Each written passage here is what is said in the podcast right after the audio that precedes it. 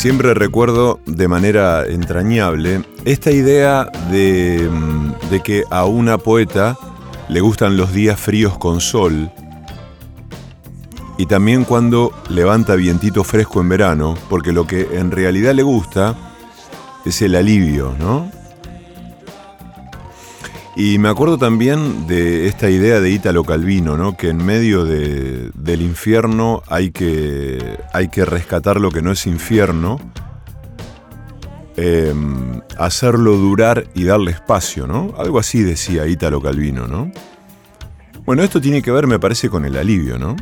Con saber que algunas cosas están allí, existen a pesar nuestro, y de que algunas cosas pueden existir sin nosotros. Algunas cosas pueden, pueden suceder sin nuestra presencia o nuestra intervención. Bueno, esto me pasa, entre otras muchas cosas, con un grupo de lectura de poesía de una gente mexicana, cuyo mentor es Eduardo, Eduardo Rosales, cuya voz hemos escuchado algunas veces aquí, una voz entrañable, una voz grave, hermosa, melancólica, yo le he dicho a Eduardo últimamente que eh, de tan melancólico él me parece argentino. De tan, de tan melancólico a veces en relación a, algunos modos ¿no? de padecer, de sentir la vida, parece eh, un tanguero argentino, ¿no? Y él dice, asiente, dice que sí, efectivamente es una forma incurable de la melancolía.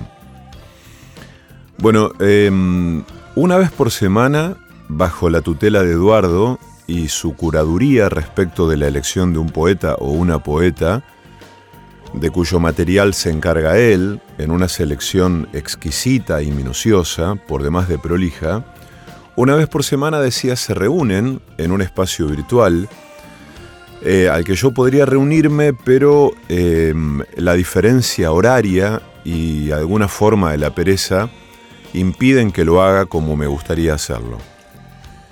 Pero solo saber que se reúnen, solo saber que están ahí, solo saber que están ahí eh, atizando ese fuego, me tranquiliza, me genera una tranquilidad, una paz hermosa, ¿no? Porque además veo después los comentarios en un grupo de WhatsApp en el que poco participo de la sensación que les queda a todos los que participan, ¿no? Hay como una renovación de una energía, algo que, que tiene que ver con, ese fuego que comparten todos y que todos se ocupan de alimentar, ¿no? Y, con el que todos se calientan y, calientan sus cuerpos y sus almas. Bueno, eh, así pasa con muchas cosas que transcurren y de las que uno no participa, pero a uno le genera tranquilidad que, que, que sucedan esas cosas, que otra gente participe, ¿no? Y esté allí y mm, voy a robar algún material de allí, impunemente, porque, mm, bueno, claramente eh, comparten cosas que, mm, que, eh, que, son impresionantes, ¿no? Es, es un grupo hermoso. Hay como una, como una fiebre, sería esa la palabra, de eh, talleres de lectura o de escritura o de lectoescritura, ¿no? Em, los talleres de escritura son un poco polémicos, porque hay mucha gente, generalmente vinculada con la escritura desde un lugar un poco más profesional, o que ya tiene cierta obra publicada, que dice que de ninguna manera se puede enseñar a escribir, que dice que es imposible que alguien eh, enseñe a, otra persona a escribir, o, bueno, o compartir algunos saberes en relación a la escritura, que es una tarea mucho más solitaria, mucho más misteriosa, y que justamente no hay truco, no, no hay fórmula ni receta, y que la escritura es una experiencia vinculada probablemente más con la locura, o con la soledad, o con algo que, que nada tiene que ver con el saber, y con algo que difícilmente se pueda impartir en un espacio como un taller. Pero sí los talleres de lectura resultan espacios em, que, tienen que ver con un fuego, ¿no? Porque ahí ya se desparrama algo de la generosidad, de todos quienes participan, arrimando textos, ¿no? Arrimando lecturas, arrimando em, material. Y a veces ese material es tan, es tan inesperado, ¿no?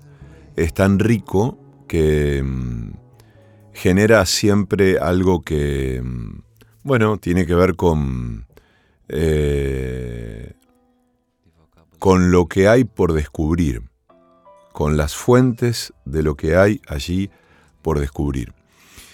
Y en un momento, em, bueno, Eduardo dice, y por eso les quiero compartir algo de material que tiene que ver con música y poesía, a propósito de um, Wisława Szymborska, Eduardo dice, así como en México la banda Café Tacuba popularizó la historia del Carlitos de las batallas en el desierto, José Emilio Pacheco, al grado de que la canción es más cantada que leído el libro, en Polonia sucedió lo mismo con el poema Nada sucede dos veces, de Wisława Szymborska. La cantante Cora utilizó el poema para hacer una canción con su banda, Manam. Y hoy mucha gente en Polonia sigue cantando la canción, poema, como parte de su imaginario filosófico. Ahí es cuando la poesía, por su mensaje universal, se colectiviza y se vuelve anónima, de todos. Pensaba qué maravilla eso, ¿no? Por estos lados em, es Atahualpa Yupanqui, ¿no? El que decía algo así. No es el único que lo ha dicho, ¿no? Pero digo, el poeta que cuyo mejor destino es volverse anónimo, ¿no? Cuando alguien escribe algo y deja un papelito, esto decía Atahualpa, ¿no? Un papelito en el banco de una plaza y alguien lo encuentra y lo hace propio y eso le genera un sentido, toca en un lugar importante dentro de sí y mm, todo, todo cierra, ¿no? Todo se vuelve redondo y, no sé si transparente, pero se unen algunas coordenadas. Y bueno, probablemente sí, ese sea el sentido de la poesía, ¿no? Eh, acuñar algo que tenga que ver con lo anónimo, donde ya el nombre del autor o la autora o la autora pierdan importancia para que mm, eh, alguien se apropie de eso, ¿no? Así que sí, vamos a escuchar algunas de estas músicas y a leer algunos de estos poemas que tienen que ver con esto que se nos presenta hoy.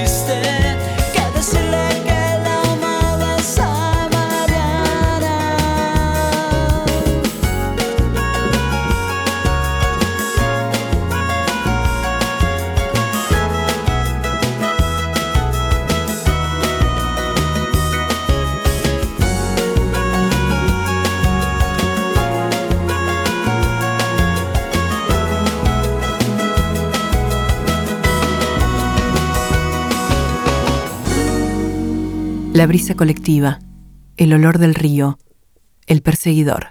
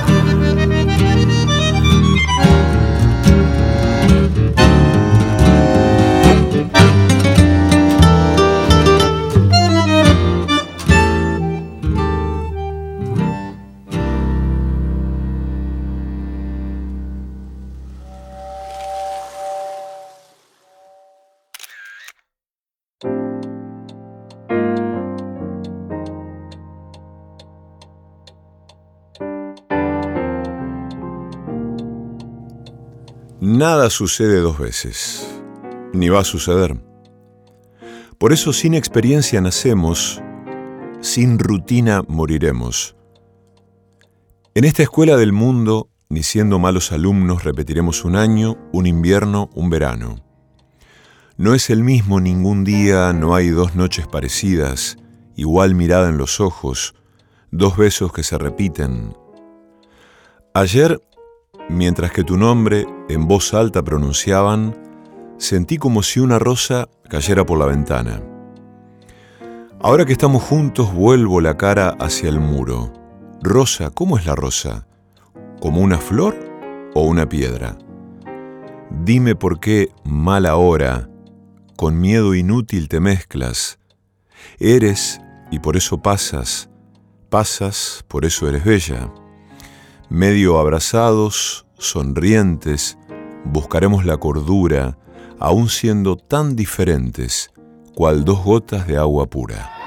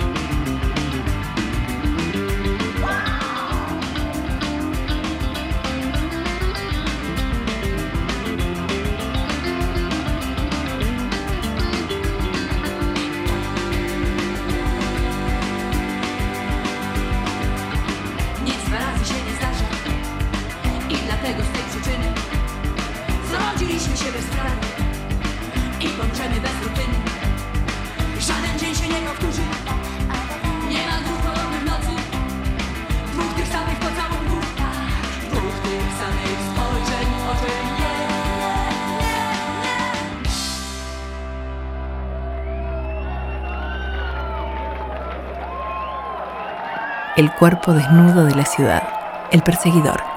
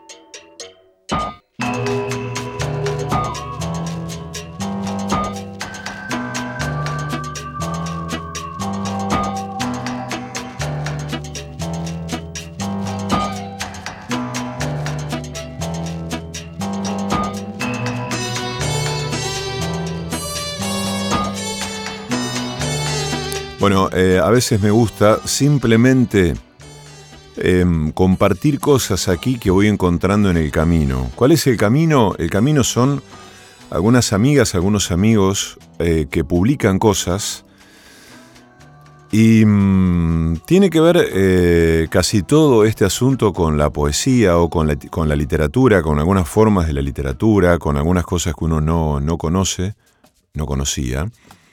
Y bueno, y son bienvenidas, ¿no? Y uno se entrega a ese material de manera febril eh, y bueno, y lo comparto aquí con ustedes. Em, encontré este poema, esperen que voy a... Voy a mm, me gusta mucho eh, acompañarme cuando hago este programa con Ryuichi Sakamoto, ¿no? Me gusta mucho, porque tiene una cantidad de discos impresionante. Pero bueno, hay algunos discos que son como más... Eh, son más lindos, ¿no? Para, para leer. Eh, bueno, les decía que encontré un poema de Ángel González. Todos ustedes parecen felices y sonríen a veces cuando hablan. Y se dicen incluso palabras de amor pero se aman de dos en dos para odiar de mil en mil. Y guardan toneladas de asco por cada milímetro de dicha. Y parecen, nada más que parecen, felices.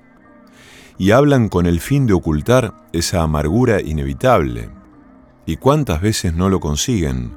Como no puedo yo ocultarla por más tiempo, esta desesperante, estéril, larga, ciega desolación por cualquier cosa que, hacia donde no sé, lenta, me arrastra.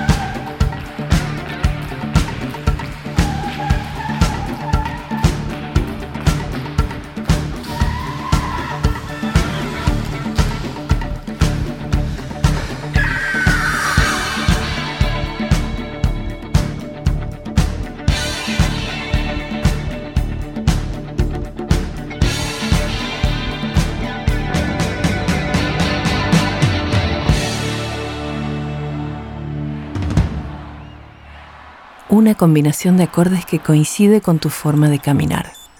El perseguidor.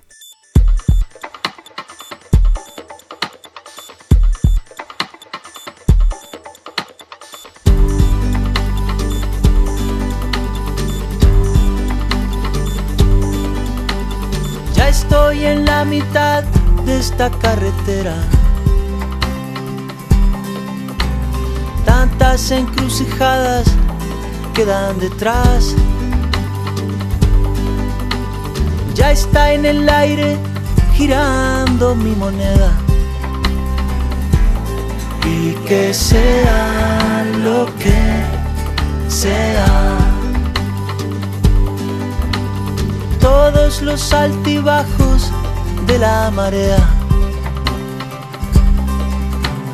Todos los sarampiones que ya pasé. Yo llevo tu sonrisa como bandera. Y que sea lo que sea. Lo que tenga que ser, que sea. Y lo que no, por algo será. No creo en la eternidad de las peleas, ni en las recetas de la felicidad. Cuando pasen recibo mis primaveras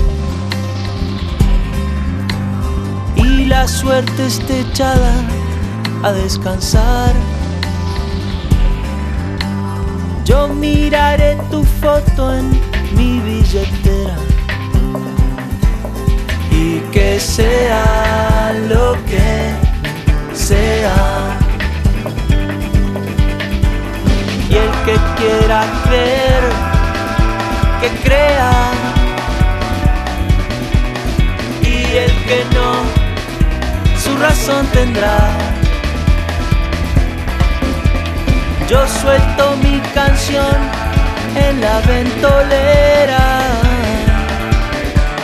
Y que la escuche quien la quiera escuchar. Ya está en el aire girando mi moneda. Y que sea lo que sea y que sea lo que sea y que sea lo que sea y que sea lo que sea. Ya está en el aire girando. Y que sea